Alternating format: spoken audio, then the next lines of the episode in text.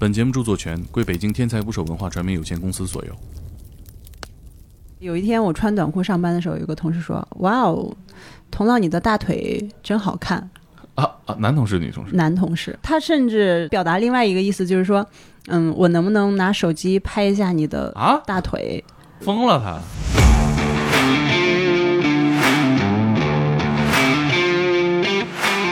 街头出现了，光天化日之下出现了强奸的行为，严格说，那叫猥亵。在性侵前，这个施暴者给了他买了一杯奶茶，执法人员就因为这一杯奶茶认定为他是性同意，这件事情出现了所谓的反转。可能我们约会相处的很好，当时感觉也很好，可能就去某一方家里面，旁边哎有个床，我们嗯躺下来聊聊天，亲热一下。这这时候要问吗？我觉得很难吧但。是日本法律上规定的性同意年龄确实是全球最低的，十三岁。我觉得唯一能消除我心中恨的，只有我们结婚。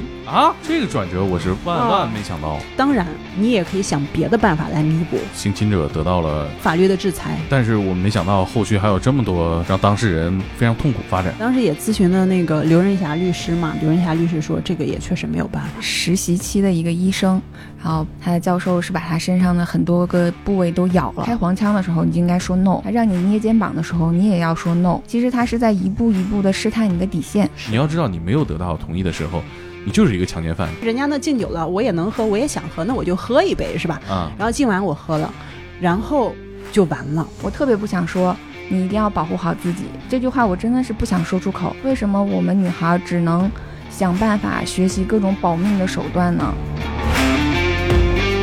请点击订阅我的播客，拜托了。打捞最带劲的职业故事，这里是天才职业，我是猛哥。在今天的节目开始之前，我要向一部分听众发出一个邀请，邀请你成为我的同事啊！我知道我们听众里有很多画画的朋友，今天要邀请的就是动画原画师。铁粉都知道啊，我们整了个 B 站号叫“天才职业故事”，用动画讲述职业故事，做了不到三个月，每期都是几十上百万的播放，基本上一更新就上热门啊，非常有前景。如果你是动画原画师，可以去搜搜看，然后把你的简历投递到胡小丽大魔咒点 cc 这个邮箱。胡小丽和大魔咒都是全拼，咱们能成为并肩作战的伙伴吗？去跟胡小丽聊一聊吧。下面我们一起来听今天的节目。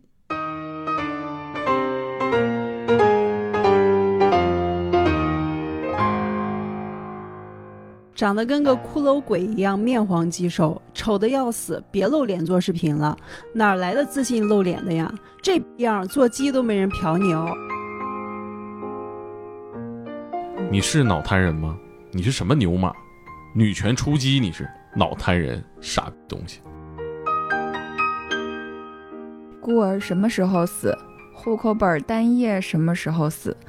你妈葬礼为什么不叫我？你出生就没爹，为什么不通知我？女权怎么还不死？我往你妈嘴里灌蛆，怎么不知道你会跑到子宫里？为什么你不支持女足？为什么他们工资那么低，你却不捐钱？为什么女足会输给一百多名的队伍？为什么你没有妈妈？这么大的事儿，为什么不公之于众？我好爱你啊，女权！你他妈是不是伞兵？这么喜欢男女对立，你他妈去死吧！祝你到老只能一个人，满足你的愿望。你谁呀？看着恶心。你们这种挑起性别对立、恰烂钱的，有一个算一个。妈妈走路被车撞，爸爸得癌症，希望你会抑郁，加油。才发现你是个臭同性恋。挑起性别对立后保护女性，你是喜欢女性吧？就是你们作为旁观者听到是什么感觉？我我最大感觉就是词汇量很贫瘠，非常恶毒。这还贫瘠吗？我觉得它挺丰富的呀。我觉得这些话我都骂不出来，我没有这个存储。因为你们没怎么骂过人。我想哭，我感觉我都要哭出来了。我们今天啊是一期挺特别的节目哈，开场就用非常辛辣的语言直接就抛给大家了，这是有来头的。这些话都是一些个别的网友啊送给我们今天的嘉宾童老的，礼物，算是一份礼物。嗯，一部分网友送给我的一个亲切的问候吧。哎，那你们自我介绍一下。大家好，我是女孩别怕的童老，然后同时呢也是一个 UP 主，之前有来过蒙哥的节目是吧？哎，是我们讲过调查这个人体器官交易以及卧底北京地铁色狼群。嗯然，后我们今天也欢迎木兰。大家好，我是木兰，女孩别怕的编辑。我们今天聊到的这些亲切的问候啊，都来自于童老在底下的留言哈，后台私信吧，更为诚恳。对，非常的亲切这些问候。哎，我首先先问问你啊，嗯你知道伞兵什么意思吗？据我了解，伞兵还是一种职业，那当然是职业呀，伞兵 我知道不。是跳伞，不是跳伞的士兵，嗯，就是现在在网上暗指就是、嗯呃全国接活的新工作者，他们自诩全国空降，所以管这个职业叫伞兵。当然不管这个谐音还是这个歪解，都非常侮辱伞兵这个伟大的职业。我们明确谴责这些对伞兵的歪曲和丑化。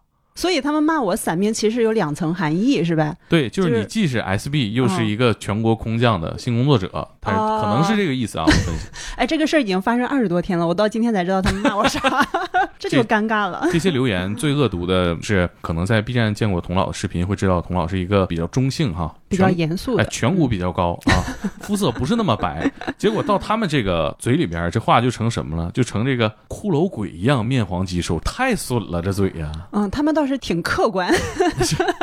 不是，就他用一些本身有的一些特质，然后丑化。是，可能在他们眼里，一个女孩必须得画的特别漂亮才有资格，是吧？必须长得特别漂亮，妆化的特别漂亮才有资格去出镜、嗯，去做视频，是吧？但是我呢，可能有时候就懒，上镜的时候就真的不化妆，没有你化妆，我看到了。有时候是不化的，所以他们就在我一期不化妆的视频开头全部留言鬼。木兰什么感觉？木兰已呃经快哭了。就没没有这种直接的攻击，嗯但你从旁观者的角度，嗯，嗯虽然没有直接攻击到我身上，但是我仍然觉得杀伤力非常强。在我看来，我的一个底线就是，不管是骂人，还是评论，还是侮辱，只能针对这个人，不能针对他的家人。啊，对，这个是我的底线。只要一旦涉及到我的家人，我真的就是会从骨子里面，就从脊柱里面散发出来一种愤怒，然后扩散到全身，甚至全身都会起鸡皮疙瘩那种。你底线有点高啊！在在在这个网上对骂的战场，不管是游戏里还是在评论区里、私信里边，你这个底线过高了。嗯，嗯就是因为大家觉得、呃、辱骂家人是一个非常难以接受的事，所以就辱骂家人啊，成为一个最直接的武器。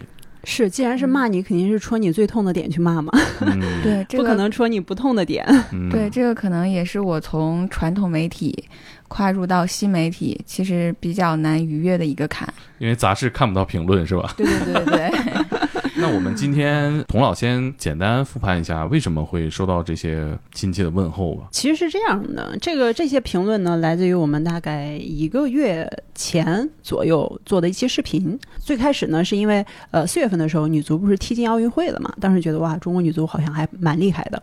然后当时呢，同时互联网上有一种声音，很多人会问、会质疑，就是说，哎，那女足成绩好像还很不错，但是他们的薪资好像比男足要低很多。嗯。然后调查了解之后呢，发现运动员的他这个收入是一个市场行为。嗯，你有多大的商业价值，是吧？那你就会获得相应的一个收入，其实就是这么一个问题。当时我们在网上看到的一些声音，可能这个东西并不是那么的理智，然后或者大家对这个事儿背后的原因不是那么清楚，我们就想做一期视频聊聊这个事儿，然后解释一下它商业的一个原因，它的逻辑是什么。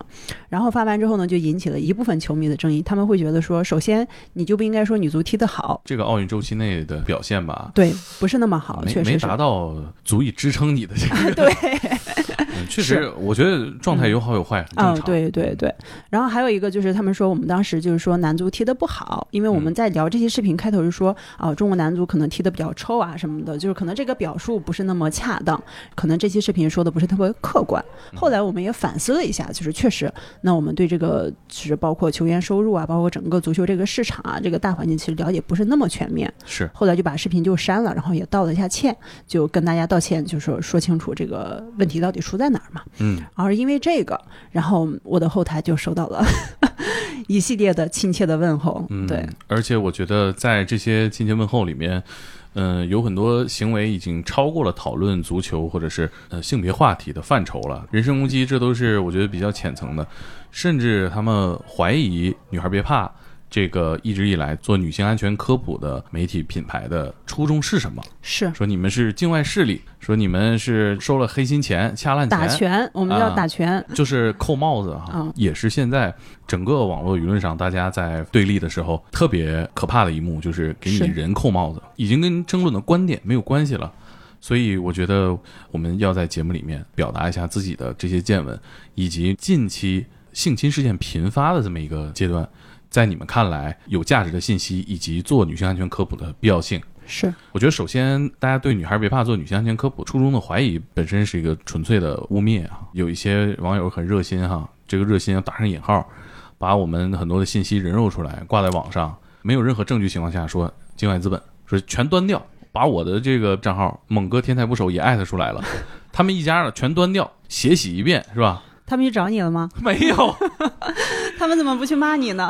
我这影响力还不够啊！我觉得大家可以去关注一波啊，这这他们也是只是说说而已。是呃，因为我记得你之前跟我说过，通过这个底下的回复能看出来，其实很多的恶评的人年龄其实不是很大，非常小。他其实对他说的这些话题他并不了解，他只是想对人造成一些伤害。我觉得他也不是主观意义上的说我一定要对你造成伤害怎么样，他可能更多的就是发泄情绪。嗯，包括我前面说到的那些骂我的话，你说他们真的跟我有仇吗？或者说，甚至他们真的是一个球迷或者怎么样吗？也不至于。嗯然后只是说他们看到哦，这个人犯错了。嗯其实我们看现在的互联网，如果一个人没有犯错，我只是看你不顺眼，他还有可能去挖坟呢。嗯包括我们这段时间因为这个事儿去挖我们的坟。把我们以前的公众号的文章，把我以前做的视频都翻出来，去恶意的曲解你，然后说啊，这个人鼓励女孩拍裸照，嗯。这个人说那个鼓吹老年人找小姑娘什么谈恋爱什么什么之类的，但其实我们当时聊的一个话题是老年人相亲角。哦，然后因为老年人相亲角那个话题，我们去公园拍了一下，然后他们就恶意曲解成我们鼓吹老年人相亲都是为了找年轻的小姑娘谈恋爱。所以这个时候就更应该站出来表达一下，对，做女性安全科普的这件事到底是多么重要，以及要怎么做。是我们现在感觉女性好不安全了，更不安全了。距离我们上次录节目，我们上次录到现在有有一年吗？呃，大半年，可能是差不多吧，嗯，大半年。嗯你像最近从吴某出事儿哈，一直到这几天吧，街头出现了，街头出现了，光天化日之下出现了强奸的行为严格说，那叫猥亵。啊，猥亵。嗯嗯嗯，为什么会发现了越来越多的这样的威胁女性安全的事件呢？这个问题好像也没有一个确切的答案，因为好像这个问题问出来，就好像只能得出一个结论，因为这个社社会变化 啊，对，不能这么说，对是吧？对，不能这么说，呃可能只是就是大家有这么一个幸存者偏差吧。吴某凡这这个事儿，然后引起大家的一个注意了。嗯那更多的这种女性安全事件嗯更容易受到大家的一个关注吧。我觉得，如果我们把这个时间再拉的久一点，可能最近十年、五年，每年都这么统计的话，其实它可能没有太大的变化。嗯只是现在的这个互联网舆论是吧，大家更关注这个事儿了，嗯，那他就有可能更多的进入到大家的视线中。因为我知道你们后台经常会收到女孩的求助的私信哈，嗯，这段时间有没有因为很多女孩在互联网上站出来，变得更多了？这个其实是一直都有的，并不会因为某一件事儿变多，但是会因为某一件事儿而导致这个类型的求助或者说分享会变得更多。比如说吴某凡这个事儿出来之后，那可能很多女孩都会讲自己曾经遭遇性侵猥亵的一些案例和故事，是吧？嗯比如说我们最近一段时间，可能某一段时间我们集中去聊家暴的时候，啊，那家暴相关的求助啊和什么的就会更多。嗯包括木兰最近在做故事类的征集，是吧？后台也收到非常多非常多的一些案例故事。木兰在后台看到的留言情况有没有什么变化？确实会因为某一个事件，会引发很多女孩勇敢的站出来。就比如说这个职场的这个性侵事件发生之后，其实有很多女孩才意识到，她之前的那些行为可能是被性侵了。就是有的女孩可能会发私信说，我的老板，嗯，给我发内容，然后问做爱吗？然后他问我，这算是性侵吗？算性骚扰吧？对，啊就是他其实不明白性侵，包括性骚扰，还有猥亵，就是他们之间的这些界限嗯是不太清楚的。嗯然后还有一些女孩，她可能之前也遭受过比较严重的这种发生在上下级之间的这种猥亵，嗯但是她一直都不敢说出来。她是之后才勇敢的跟我们讲述了几年前发生的一个经历，仍然非常的触目惊心。然后那个时候我们才知道，有那么多的女孩其实是遭受过这种职场的性侵害或者是性骚扰，嗯但是他们一直都不敢说出来。也有一些相关的数据表明，其实就是发生职场性骚扰的人，大概有百分之七十以上的女孩其实是保持了沉默，她们不敢说，说了会被认为啊，是不是你去勾引人家老板？然后说了之后，他们也会觉得公司并没有相关的制度保护他们，可能会丢了工作，所以他们就一直忍，一直忍，变成了那个沉默的大多数。嗯，那我们也在节目后半段集中讨论一下，大家在面对这些职场性骚扰或者说是这种危害的时候啊，可以怎样做？我们需要补充哪些知识？我记得我们上次录节目的时候，童老讲过一个案例，也是在后台向女孩别怕求助的这么一个女孩，嗯，她是在自己的合租房里面啊，遭到了室友的性侵未遂吧，算是。对，那个男孩半夜敲他的门，咚咚咚咚咚敲门，然后这个女孩很机智的一直安抚这个男生，聊啊嗯聊，聊啊聊，同时报警了。也不能是半夜咚咚咚敲门，那男的没有敲门，他是趁着这个女孩睡觉了，睡熟了之后，啊、睡之前那个晚上给他发消息，问他你睡了吗？那女孩没回，他发现这女孩睡着了，然后就偷偷的在半夜破开了这个女孩房间的门锁，然后赤身裸体的进入她的房间，去试图性侵她。啊，太在过分了！对，而且在这个事实发生之前，可能一个多月前，那个男孩是向这个女孩表白了，被这个女孩啊拒绝了，而且他是在自己有女朋友的前提下跟这个女孩表白的。对，我我还在上一期节目里面，我问我说他们俩本来关系怎么样啊？嗯，呃，在平台上遭到了大家的质疑，说你你这么问什么意思啊？你这么问是不是说女孩要跟他有暧昧，那就被性侵了就不算了嘛？我我完全没有这个意思啊，嗯是我表述不清楚。我觉得这个事件呢，听说是有后续了。是大概在两三个月前吧，端午节左右，那时候放三天假嘛，我记得特别清楚。你记够清楚的你，我记得非常清楚，嗯因为端午节三天假，我在家休休息了三天，太爽了。然后有天晚上，就是应该是在上班前的一天晚上，晚上十点多，我躺在床上正准备睡觉，我收到了一个截图，就是那个女孩发给我的。嗯截图上面写着什么呢？我回来了，我们聊聊吧。是一个聊天记录的截图。嗯随后就是这个姑娘告诉我，她说那个男生在他们俩以前曾有的一个共同的群里发的这句话。哦，就我不知道你们听到这句话什么感受啊？就是有一点吓人。对我鸡皮疙瘩都起来了。当时他回来了，指的是他从哪儿回来了？他从监狱出来了。哦，他是被抓了，然后被判刑了。对，后来就是那个女孩，就是第二天去找警察，就当时嗯办案的警察去报警的时候，警察去帮他上网查了查，嗯，哦，可能他们系统能查到，然后一查才发现，哦，这个男的去年被抓了之后就迅速的就判刑了，嗯，然后关了一年，然后前段时间出来了，哦，他是这意思。那女孩说，她和那个男孩在很早以前和当时的房东有一个共同的群，啊但是那房东后来事儿处理完，房东就退群了。啊，这个群你想想，你如果没有删聊天记录啊什么的，还是有可能能找到的。会存在。你搜这个联系人，会对出现你们所在共同的群。所有的群，是的对，所以虽然当时那个女孩已经拉黑了这男的，但是那男的还是有可能通过这个群去联系到他，所以他们就在这个群里就开始聊天。这女孩说：“我跟你没什么可聊的。”但是当时其实这女孩知道，就说你已经出来了，你联系我肯定不是没有目的的，嗯，所以还是想说，那再聊聊看他到底有什么企图，因为他也很害怕。很害怕，想嗯知道他到底能干嘛，对想干嘛，对你得知己知彼嘛，你总不能光躲起来是吧？嗯所以那个女孩就在群里跟他聊天，嗯后来那个女孩把他们俩聊天记录什么都分享给我了嘛，然后他嗯聊什么呢？那男的就说，就其实主要目的就是要钱哦，要钱啊，啊，其实就是要钱，但是他从来没有直接说出来要钱这件事儿。他说的什么意思呢？他说。呃你把我送进去了，你把我这辈子都毁了嘛？我都不知道我对你造成了什么样的伤害，然后导致你把我送进去，然后把我的一辈子都毁了，怎么怎么样？就是他觉得自己强奸未遂这件事儿根本就不至于他就？对他觉得不至于。然后你竟然敢把我送进去，关了我一年是吧？然后他出来说什么？他说：“哦、现在都是二十一世纪了，不是上个床就能要人命的年代。”我都不知道你心理压力从何而来。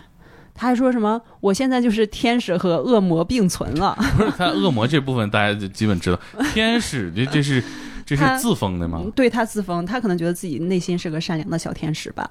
嗯然后他说自己报复心很强，然后哦而且他在里边学了一年了。他说你别忘了，学学什么学艺？在监狱里边学了一年，学学了一年是因为他的监狱里边全是同类。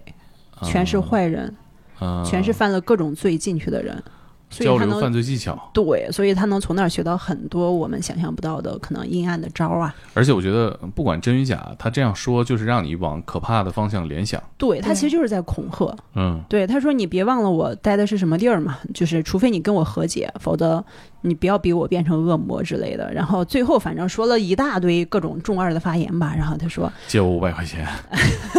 没敢那么直接，他要那么直接，警察就抓他了，哦，可能啊。那他怎么他说我觉得唯一能消除我心中恨的，只有我们结婚啊，这个转折我是万啊万没想到。啊。那你是怎么联想到他是想要钱呢？嗯他后面还有一句啊说，当然你也可以想别的办法来弥补，只要能消除就行哦，啊。你想想，他其实疯狂暗示，哦，对，其实就是在暗示。但是我觉得他应该进去之后，他也学了一些法律知识，你知道吧？啊，而且那些人也会告诉他说，你出去你不能怎么样，给人留下把柄。是是是啊，尤其这个我听说在监狱里面，大家讨论最多的就是量刑啊，对尤其看守所里面。对、嗯我这能判多久？我什么时候能嗯法律出去？知识在这一年里面疯狂增长。啊，对，嗯所以呢，就是反正他也从来没有直接说我要多少钱，就是嗯反正知道不能被抓住把柄嘛，所以就一直威胁。那其实我们都知道，其实就想让女孩给他钱，包括那个嗯。女孩自己也知道。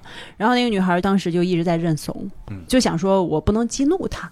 然后也想说再让他暴露暴露看看他能做什么，然后后来发现啊，他说来说去就这些了，那女孩就退群了，就没有理他了，因为那女孩也已经搬家了嘛，然后他也嗯。找不着，但是那段时间呢，那个女孩就每天下班都让朋友陪她，是绕一大圈回家，就生怕万一是吧？毕竟还在一个城市。是，其实现在在互联网上查到一个人的信息，没有想象那么难。是非常可怕。然后那个女孩就是从那之后，就她那男的就不断换小号去加她微信嘛什么的，报警，警察也很无奈，说这证据啥也没有。我们也是吧，那只能除非他对你做了什么，他对你，嗯，我们能想到可能他对你泼硫酸了，或者真的抓到你，或者怎么样。可能呃，因为确实可能也没有实质的去呃，跟踪对对，他也没有实质的跟踪，到现在也没有找着他。然后当时呢，这个事儿就过去了，一个阶段性的一个变化吧。然后又过了两个月，有一天也是周末，那个女孩又给我发消息，说这男的又换了一个途径联系她，就是通过他的支付宝账号。搜他的支付宝哦手机号还是怎么着，又从支付宝上找到他了。大家可别学呀、这就是你们要换号的话，记得把支付宝也换了，所有的账号什么都关掉，太可怕了。支付宝也能加好友吗？对，嗯也能加好友，也能给你发消息。所以这男的就通过支付宝又给他发消息，意思就是说我要做生意，然后我现在缺点钱，你能不能借我点钱？这女孩这次就生气了，就想说，我是不是之前对他，呃，太温柔了，我说话太认怂了，让他觉得我可以随便欺负，是吧？所以这女孩这次就放了狠话，就说你别以为我好欺负，怎么样？我是知道你们家住哪儿的，你小心我就带着所有人拉横幅，去你们村儿挂横幅，让你们全村人都知道你这一年干嘛去了，让大家都知道你是个强奸犯，怎么怎么样。然后那男孩呢，这次就认怂了，他说我也没干嘛呀，我只是问你借点钱，又不是说不还了。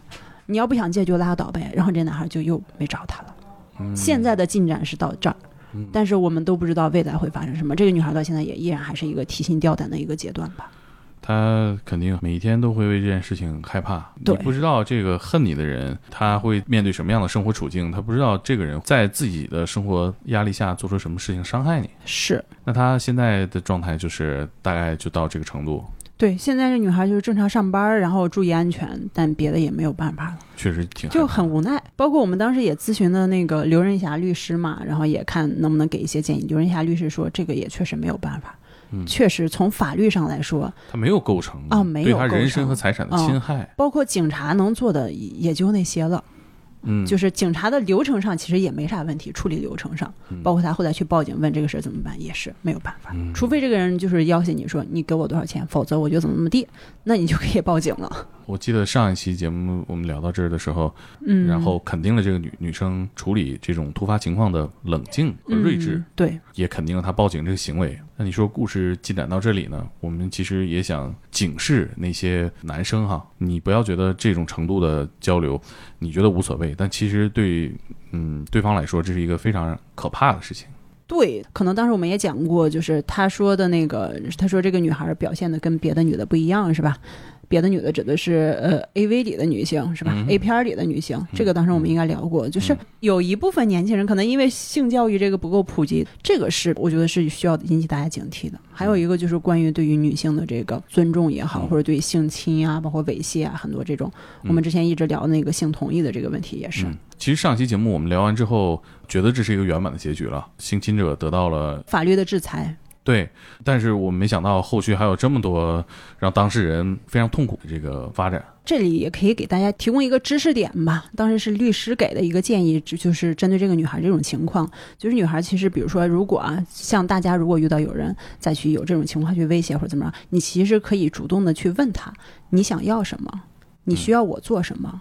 如果我不满足你这个条件，如果我无法达成你想要的这个条件，我会面对什么惩罚？其实就是诱导对方说出来那些话，然后这样这些都有可能构成一个威胁的一个嗯情况，那你就拿这些证据去报警了。嗯，这样的话呢，警察其实是可以帮到你的，嗯，是一个小的一个沟通的一个方法吧。像这样的求助嗯，还会收到很多，那通常都是怎么处理呢？我觉得像这种去帮助他，或者是给他提供一些支持，还是很少很少的，因为精力也有限。其实我们在后台，呃，收到的求助吧，分几种，一种就是比较个人的，像比如刚才说的那个，老板给我发了那样的话，到底算不算性侵，算不算性骚扰？然后这个时候，其实我们作为编辑，会根据呃我们知道的一些，比如说相关的法律法条，还有一些知道的案例，然后会告诉他你这个时候应该怎么做。基本上我们能私信处理的，其实我们就私信处理了。然后还有一些呢，其实是当事人他其实自己已经发了微信了，然后并且在一些社交平台上已经有了一些发酵。然后大家有很多人知道这个事情了，但是因为我们是做女性安全科普的平台，然后很多人就会同时把这些微博，然后或者是其他在 B 站上发的视频，然后全部都私信给我们。就有的时候同一个时间，我们可能能收到十几、二十个人给我们发私信，说你们要关注一下这个事情啊，然后你们要表态啊，然后你们要帮忙扩散啊，各种各样的要求都会有。我们从内心是非常想帮助他们的，因为我们确实是做帮助女孩的事情。但是这个时候我们就会面临着一个困境，其实我们没有办法去核实这些信息的真实性。嗯他们呈现出来的证据很多都是截图，嗯然后有的打了马赛克。我们也知道 PS 技术还是挺丰富的。我们当然不是想以最坏的恶意去揣测它，但是我们作为一个有公信力的这个媒体的平台，其实有的时候我们也会不敢做，必定我们不能去执法。嗯，然后我们也担心，我们发生了之后，造成了一定的舆论，会给执法部门或者是其他部门带来一些不必要的一些压力。有没有这样的例子？有的，就比如说，嗯，不说具体的案例了，可能就提奶茶，大家就会知道，就是有一个案例，然后他说他遭到了性侵，但是因为在性侵前，这个施暴者给了他买了一杯奶茶，所以执法人员就因为这一杯奶茶认定为他是性同意，然后这个当时就是我们的微博红台涌进了大量的留言，让我们嗯关注这件事情。你快去看看吧，对快去看看吧。对，静姐特别想听听你的态度，嗯静姐，难道你不关注一下他们吗？嗯然后就这种特别多。然后当时我们看了之后，其实也是很气愤的。一旦认定这个事情，然后想把它，比如说做成一个文章发在微信上，其实我们自己去会做很多很多的核实的工作。结果正在我们做稿子，稿子马上要发的时候，其实这件事情就出现了所谓的反转。哦一杯奶茶造成了性同意，这个事情其实是不存在的。嗯，执法部门没有他们说的那么，嗯，对，然后所以我们最后把文章的这个方向就做了调整，嗯就专门做了一期到底什么是性同意的文章。嗯对，所以一旦我们这个事情真的没有核实清楚去报的话，其实我们的出发点是帮助受害者，但是万一一旦要出来了，这个其实也是我们非常巨大的一个失职。嗯面临这个事情的时候，我们就会很纠结。我们内心特别想帮助大家，但是其实我们能核实到的东西，以及核实的时间啊、手段啊，嗯其实都比较长。是这个真的是能力有限，对我我们不能做媒体之外能做的事情，至少我们肯定不是执法部门，我们不可能去抓人去，也不可能去做一些非法的取证等等等等啊。是也有人就是微博上艾特我说，你认识这么多律师，帮帮他。对我自己的官司我都没打明白呢，你 这我也不会说有点什么就会去问律师啊，做不到。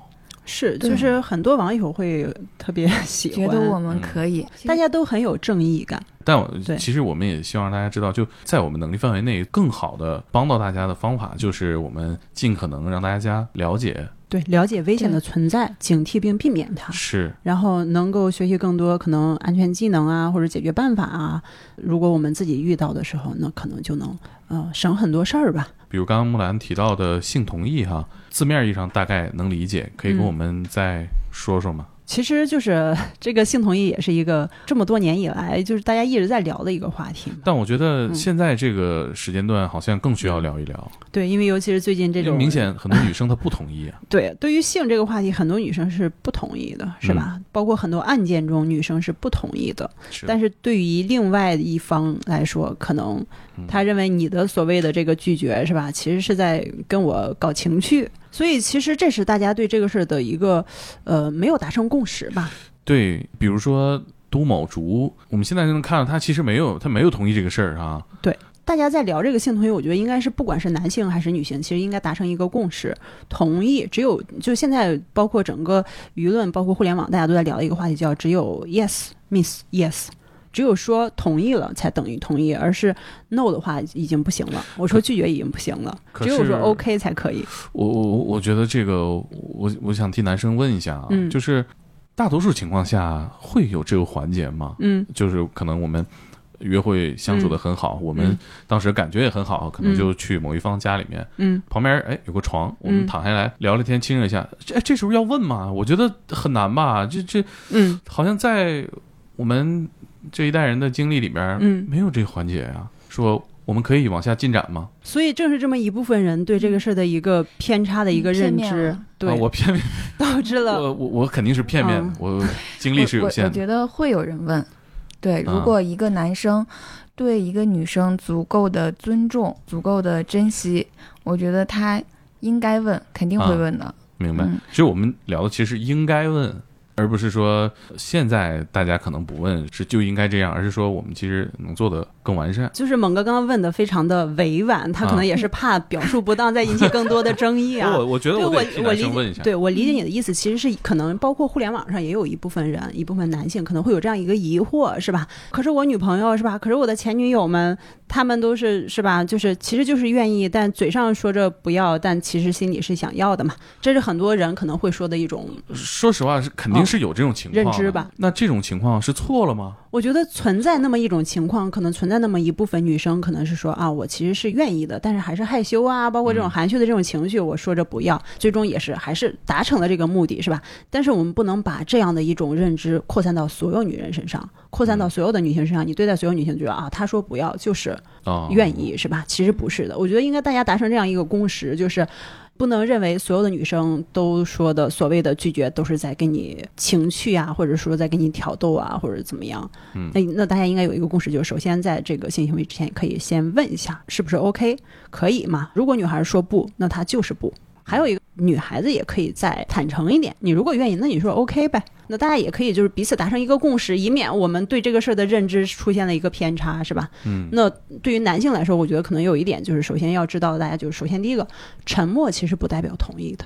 嗯，我觉得这当你问点很重要。对吧？我问你 OK 吗？但是这个人没说话，那你怎么能认为他是同意呢？那嗯其实不是的，他沉默的原因其实有很多嘛，但不代表他就愿意和你发生这个性关系，是吧？是，还有一个就是，他上次同意了，嗯、这一次就不一定同意。对，嗯就是他上一次同意了，但这次呢，我是不是有拒绝的一个权利呢？哦，你不说我还真没想到这个问题，每一次都有拒绝的权利。对，还有一个就是十分钟之前他同意了，但现在他不同意了，还要不要继续？对呀、啊、我改变了态度啊，对啊，我中途不愿意了，那我也有拒绝的一个权利啊。我觉得大家也要达成这样一个共识。啊，就啊对，，可能我前面十分钟或者二十分钟之前，我觉得嗯好像可以，但中途我突然觉得不舒服了，或者你这个人的整个表现或者嗯，啊什么表现？我没有没有别的意思，嗯，就就是人不想了。对，就是不想了。嗯，那我是否有拒绝的一个权利？是的。明白。啊，你这时候再继续的话，那这就是性侵了，是吧？嗯，就是他没有表达明确的同意以外的所有情况都是不同意。对。还有一个问题就是，对方喝醉酒了，哦，是啊不，等于同意，这个很重要。是的，是的 就是他睡着了，他喝醉酒了，他断片儿了，是吧？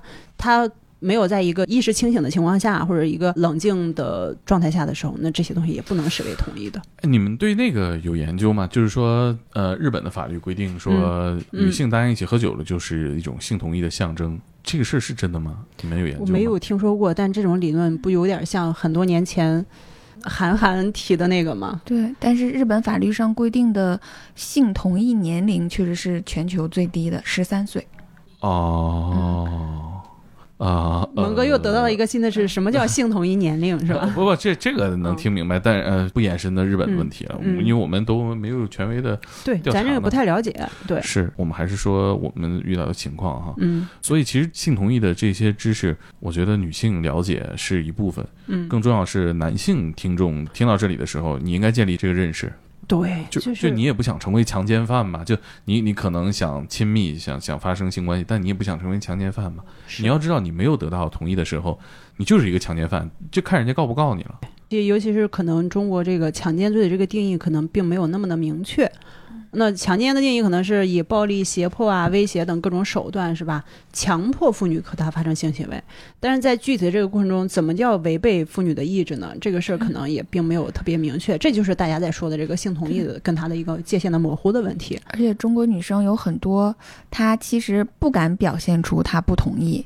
嗯，就比如说，我是你的女朋友，平时我们两个处的也挺好的，像你刚才说的那种，我还邀请你来我们家玩了。嗯是，然后我们一旦发生那种关系，其实我内心是不同意的，哎，但是我不好意思说呀，我怕伤害你，啊，这个那的，但是其实就伤害了自己。就有很多女生，其实她心里真的是不同意的，但是她就不好意思说，或者是不敢说，然后就表现出来那种欲拒还迎的那种。但是其实她那个时候也是不同意的。所以我觉得，就大家真的应该把这种同意和不同意的一些行为和界限划清楚，双方都知道，然后这样其实就可以避免很多伤害。就即便是他不同意，然后他也没有告你，但是其实对双方来讲，可能也不是特别美好的事情。邀请你来家里吃饭或者是一起玩儿，是对你的信任，对，不意味着今天就咱就要怎么样啊？呃，就即使说人家女生也有这个意愿，但是你得征得同意。是，就是大家在说的，就是一个女生答应和你约会，答应和你看电影，答应和你吃饭喝酒，是吧？甚至嗯答应和你去你家里吃饭什么的约会，都不代表她答应了和你上床。嗯，其实男男性视角真的在不知道这些以法律来要求男生知道这些知识嗯哈，嗯，他他可能会觉得哦这个挺重要的，我了解一下哈。但是如果没上升到法律层面，仅仅是在社交层面上，我跟你说哪些是要做的，哪些是不能做，其实很难接受。是，但是这个法律你要说非得法律去把这个事儿规定的特别明确吧，我觉得也挺难的。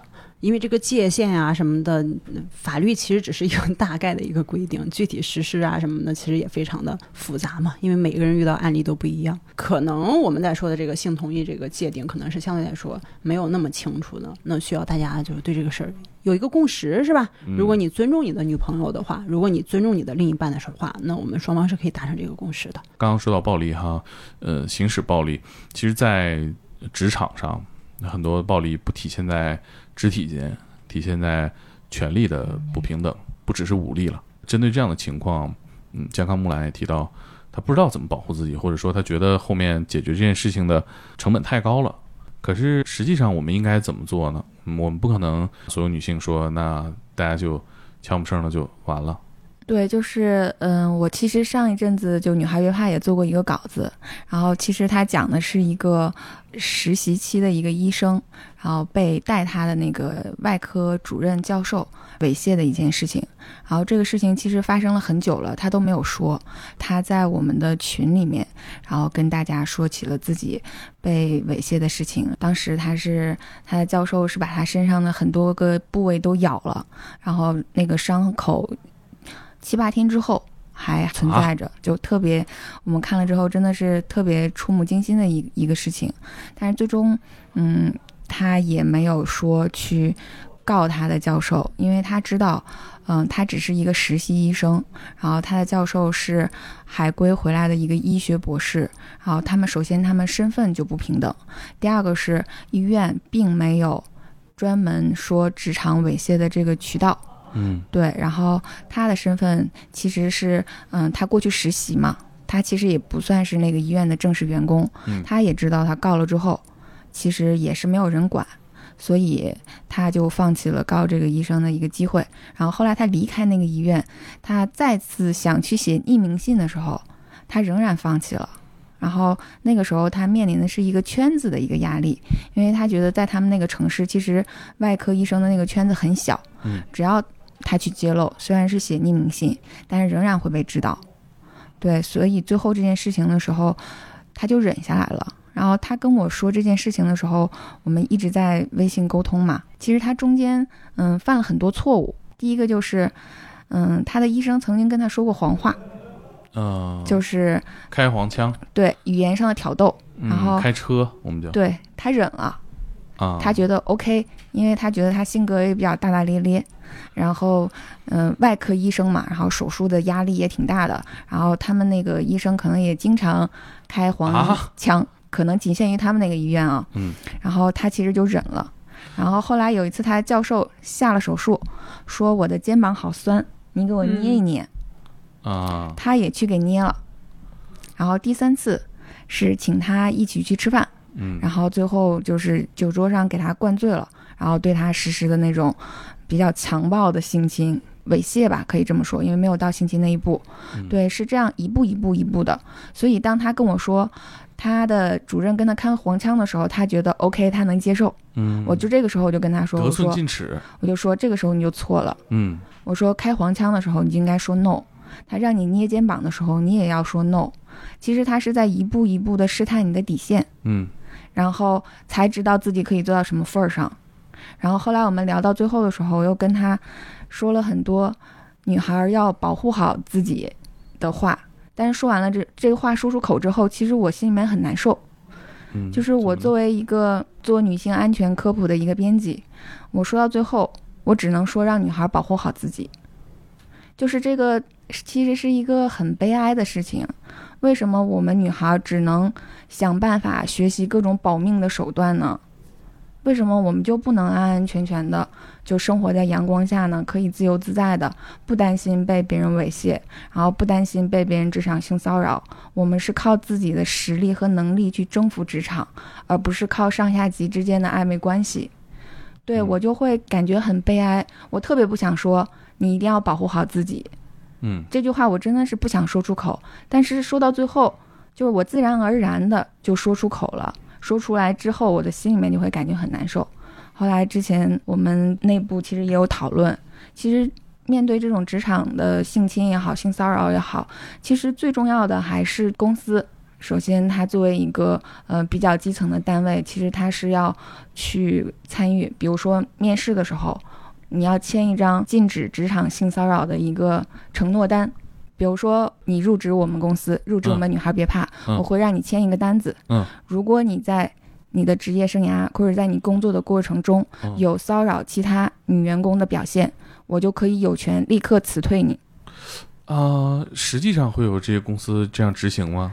我们希望有越来越多的公司能这样执行。其实这样的话，起码就给所有的人画了一个线，职场性骚扰是在这个公司禁止的。那怎么去？其实是这样的，就是从劳动合同的一个角度呢，可能从劳动法的一个角度呢，其实、呃，公司辞退一个员工，他除非你要么犯了过错，是吧？嗯，嗯。就比如说工作出现重大嗯失误、失职，或者是违反法律法规对违反法律法规的种种情况。嗯，但是可能像职场性骚扰这种，它并不啊是、是呃，如果公司要开除，嗯。顶多只能把它纳入到工作过错中去嗯开除。是是，所以，其实木兰想讲的意思是说，公司层面是不是可以建立这样一个职场反性骚扰机制？是。比如说，把我们的劳动合同里增加一条，对。是吧？你签这个劳动合同，就是说，如果你在职期间有违反这个条例去嗯。性骚扰什么同事，然后这属于重大过错或者怎么样，我们有权利开掉你那为什么包括现在很多职场性骚扰这种情况，可能公司不愿意开掉一个人，是因为开掉一个人是要成本的。是也在于一个公司是就是人力成本的一个增加，不只是说开除这个问题，而是嗯。你制定了一个规章制度之后，你得有专门的人去监督，并且去验证到底发生了什么。对，而且还有一个取证的问题，这个也是很重要。嗯。嗯，是呃，你说如果没有人去验证的话，那这个规则放在那儿也是一把武器，对。这成为了反向的一个效果了。对你不能谁说我指责他性骚扰我，对我，我竞争对手，比如说跟你存在竞争，我派一个帅哥去跟你开黄腔，然后呢，你可能也回应了，童老，你他确实很帅，你喜欢他，哎，那我是不是同行竞争关系，我就能举报你了？当然，这个，呃，这只是江湖传闻啊，嗯，实际上需要的是公司匹配相应的监察，对嗯监察人员体系，是的，对，据我所知，很多大集团是有的，是本来就有，呃，风纪部门啊。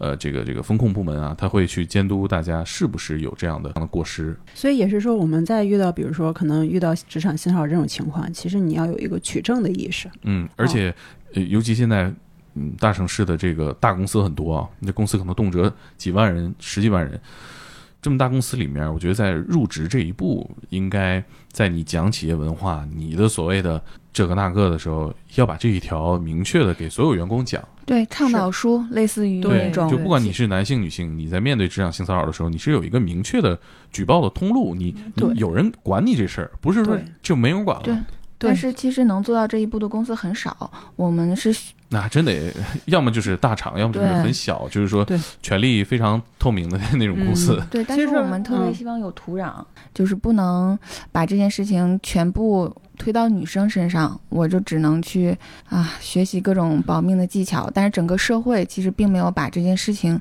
作为一个非常重要的事情去做。嗯，我觉得这样，的话，就只能女生帮助女生，女生自己保护自己，嗯，就是一直会是这样的一个状态。但是我们真的期待，就是能有更公平的一个环境，然后大家注意到职场性骚扰其实是会给女生带来很大程度上的一个伤害，嗯它并不是开个黄腔大家一笑而过的一件事情。嗯我作为一个编辑吧。更多的其实是想这样的，嗯不希望在嗯有很多职场性骚扰的求助的时候，我只能告诉他，你保护好自己，嗯。就是这个真的，我觉得我真的是心里面能感觉到一种悲哀，嗯嗯，是，就是可能公司层面，我我没有办法说怎么做去更合理，要匹配多少的 HR，然后去要放多少摄像头嗯，然后才能怎么样。但是我觉得每一个公司都应该把职场性骚扰这件事情当做一个事情，然后一旦发生了，它就是那种施暴的过错方，我们应该更加严厉的惩处他，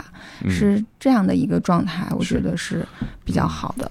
之前有个机构做了一个职场反性骚扰的一个工具包，嗯就是针对公司，可能就是你这个要建立这个反性骚扰这个机制，你可能需要哪些条例，然后怎么怎么做。当时可能在一些圈子里是大家是在传播的，明白嗯感觉那个还挺有价值的。可能就是得这些新闻事件不断的警醒大家，让让让社会形成一个舆论监督，去帮助这些大企业建立自己的完善的防御体系。我觉得现在不是娱乐圈最近不都流行签什么一人一德承诺书吗？哎，那都扯淡，那 因为没有人，因为没有人去。呃，实施，所以嗯对吧？你看这个钱某峰就是大名一挥也签了呀，嗯，呃，但是这事儿也有啊，但是我觉得至少是个态度。我不知道娱乐圈怎么样，但是我觉得可能一些公司啊什么，是不是可以可以发起这样一个活动？就比如说反性骚扰一个嗯承诺书，嗯，那它至少是给大家一个把性骚扰这个东西这个关键词植入大家一个意识中，就是 OK，这个是对很重要的。包括刚刚木兰提到的，就是说哪些程度属于性骚扰，我觉得这个说明书要写的更清楚一点。其实之前我们聊过，就是说你怎么算是性骚扰？啊，啊，那我觉得有一个标准，就是首先你有没有感觉到被冒犯？是我们可能朋友之间关系贼好的朋友之间会说一些黄腔黄段子，嗯那你不会被感觉到被冒犯，因为你们俩彼此之间的关系会比较熟，是吧？但是同事之间开黄腔，是不是稍微就有一点点过了？就是还有一个就是可能之前我们遇到一个案例，就是讲，包括木兰也提过，就是说，哎，那如果你的上司今天夸你很漂亮，哦，对啊，夸你这个今天衣服很好看，是吧？哦，心忽然很虚，呃对吧？我有时候也会称赞一下，我说，嗯嗯这怎么算呢？对你为什么要夸赞别人好看？我希望你关注的是我的职业技能，我希望你啊夸赞的是我工作做得很好。哦，这个稿子，写得很棒，对所以我不能夸同事好看吗？你最好不要，首先要取决你和同事之间的关系是什么样的，你们是否有达成这样一个信任感？就是你这么说是没有别的意思的，其实就是说白了，哦他有没有可能感觉到被冒犯？啊，可以念一下职场性骚扰我们比较认可的一个定义来。来来来来，职场性骚扰是指发生在工作场所，嗯以动作、语言、文字、图片、电子信息等方式实施的与性有关的违背员工意愿的行为。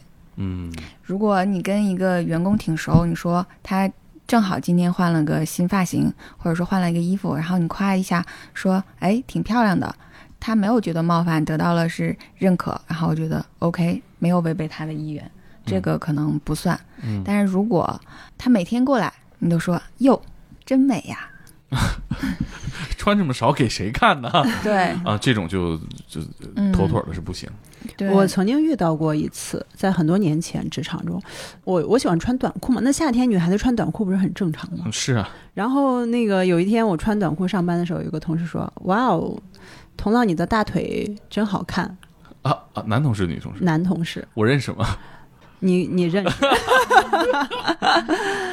然后他他甚至表达另外一个意思，就是说，嗯，我能不能拿手机拍一下你的啊，大腿，然后疯了他。发个朋友圈还是什么？我具体我不记得，很多年前导致我对那个人非常反感，我特别讨厌他，多膈应啊！对，非常膈应。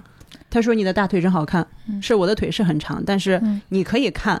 但是你不能带着色眯眯的眼神看，我没有说他带着色眯眯眼神看，我是说可能大多数人你不能带着一些奇怪的眼神去看。特别是他这个例子就说明嗯了，特别是你这个夸赞涉及到身体的某一个部位的时候，对就会更觉得冒犯。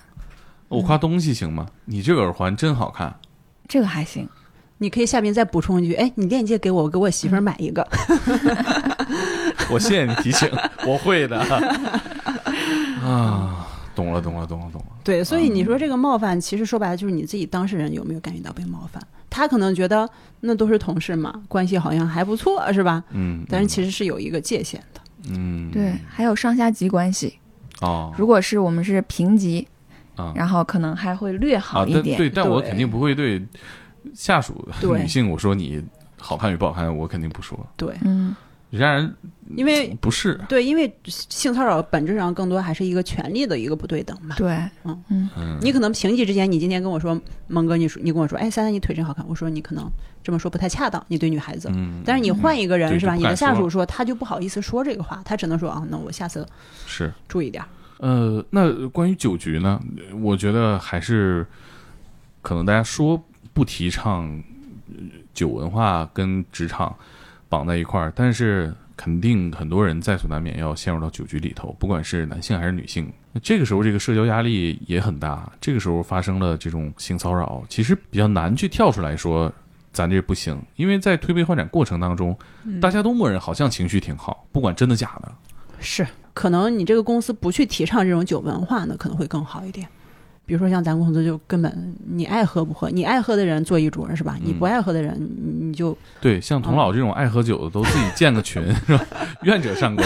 这但这事儿就是明确，这是一个私人场合了。对，咱俩今天喝酒，我不是为了来测试你是不是服从，是吧？也不是为了说咱俩要达成某一项生意，要签这个单子，是吧？哎，我说起酒的话，我想起很多年前我还在上大学的时候，我在电视台实习。你知道这种小电视台，它大多数的工作都是政府工作会议，你知道吧？啊就是跟政府是工作会议，今天什么人大或者明明天某一个政府部门给拍一下。嗯，开会你们去跟一下，然后我就是跟着那个记者老师去跟了一上午那个会，然后会开的很久，开到一点多，然后呢，他们自然会有一个招待的一个饭局嘛。嗯。那席间呢，就是我们这这一群记者最大的领导要过来敬酒，嗯，然后我当时也是年轻，我就心想说，我也能喝是吧？我就想说啤酒嘛，我又不是不能喝，因为本身自己平时也喝，然后但是我确实酒量不好，我没有想到后面会有一轮又一轮，我只是想说，哎，人家那敬酒了，我也能喝，我也想喝，那我就喝一杯是吧？啊，然后敬完我喝了，然后就完了。大领导敬完我们桌去另外一桌都的时候，得来呀！我们桌还有一个领导还要敬，啊，女中豪杰，对我喝不了了，我当时我就你是不是不给我面子啊？嗯你喝木兰的酒，你不喝我猛子的酒，对对，这是我得当时罪你了。对我当时啊不了解这个酒桌文化。嗯，对后来我当时有意识到，那个领导脸色有不好。我们那桌那个二领导还是三领导，脸色不是很好，但是他也没说啥，因为他知道我是个实习生，是吧？嗯他也不能对我做什么。但是我中午吃完饭喝完酒，我们回家的路上，我跟那个记者一起回家，那个记者就提点我，他说你要是不能喝呢，就是我帮你劝了，因为最开始那个记者是罩着我，他说啊这个小姑娘还是大学生呢，不能喝，怎么怎么样。啊然后那个领导说大学生才能喝呢，然后呢，我说没事儿，我能喝点臭不。要脸，这对，那个领后来那个老师记者老师就跟我讲说，他说你要啊不能喝，我就一开始罩着你，你就一点儿不喝。但是你不能一开始喝了，你中途人家别人敬酒你又不喝，你这样是不是不给人面子啊？怎么样？嗯我后来才理解这种所谓的酒桌文化，嗯因为以前从来没有参加过这么怎么说呢？中国酒文化这么复杂或者这么丰富呈现的一个场合是啊、那个是吓就是。这个是一个很好的一个例子。对，因为你的耿直是吧，在地方电视台你也没混下去，对对，所以我就知道，我说 OK，我在那一次实习之后，我就说我未来肯定不会回到这种所谓的地方电视台工作，嗯，你就直接脱离了这个对环境，对，那个环境不是我适应的，我觉得我也不习惯，嗯，对，做不到。嗯，但我觉得这也是一个教训吧，我觉得也可以给大家一个，是这关乎于所有人哈，你你不能喝酒，你能喝酒，但是你的家人可能不见得能喝酒，是吧？你安全，你五大三粗，但是你的家人可能也会遭受危险。是忽然间想到，是不是在酒桌上，也可以是 no means no，我不喝就是不喝，你不要想我是哪儿的人就能喝，当然，我职位低就要喝，嗯然后或者怎么样就是喝。其实这种性同意也可以延伸到酒桌文化上，酒桌 对，不喝就是不喝，酒桌上也看你在公司权力怎么样。对。现在不也说那个就是酒桌上劝酒，如果喝喝死了、啊或者出现意外是违法，对，这个是有要追究连带责任的。对对对对对嗯对，而且就是说你给他喝倒了，你一定要确保他安全到家了。他路上出什么问题，你今天酒局上所有人都是要负法律责任的。是的，对我反正我现在不喝酒，以前总能用这个开车来搪塞过去，但是代驾现在这么 发达是吧？嗯我就说我说，反正你们能不能抬动我？你要能抬动我，那那咱今天就喝。你们是吧？哥俩抬不动我，咱就作罢。对，这也是一个很好的一个嗯大家也都觉得说，那可能真的喝到东倒西歪也也也麻烦。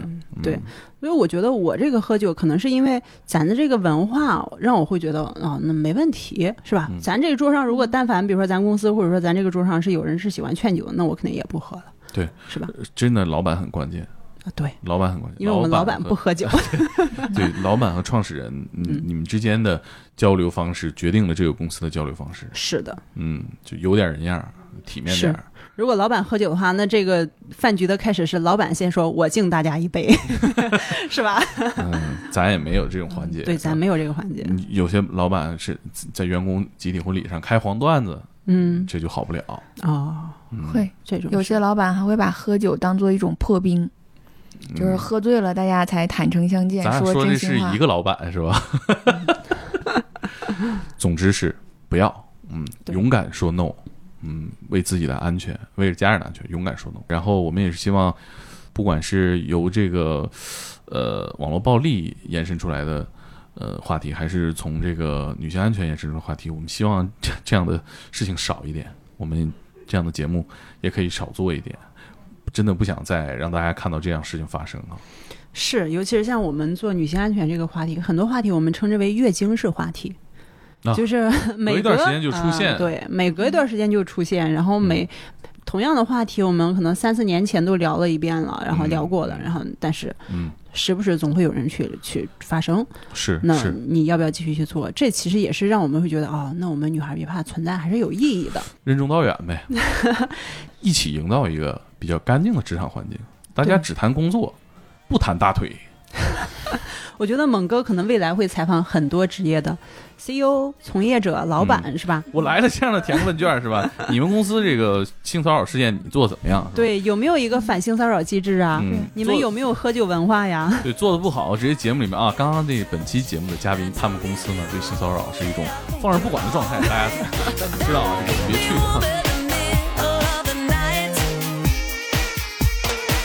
That don't impress me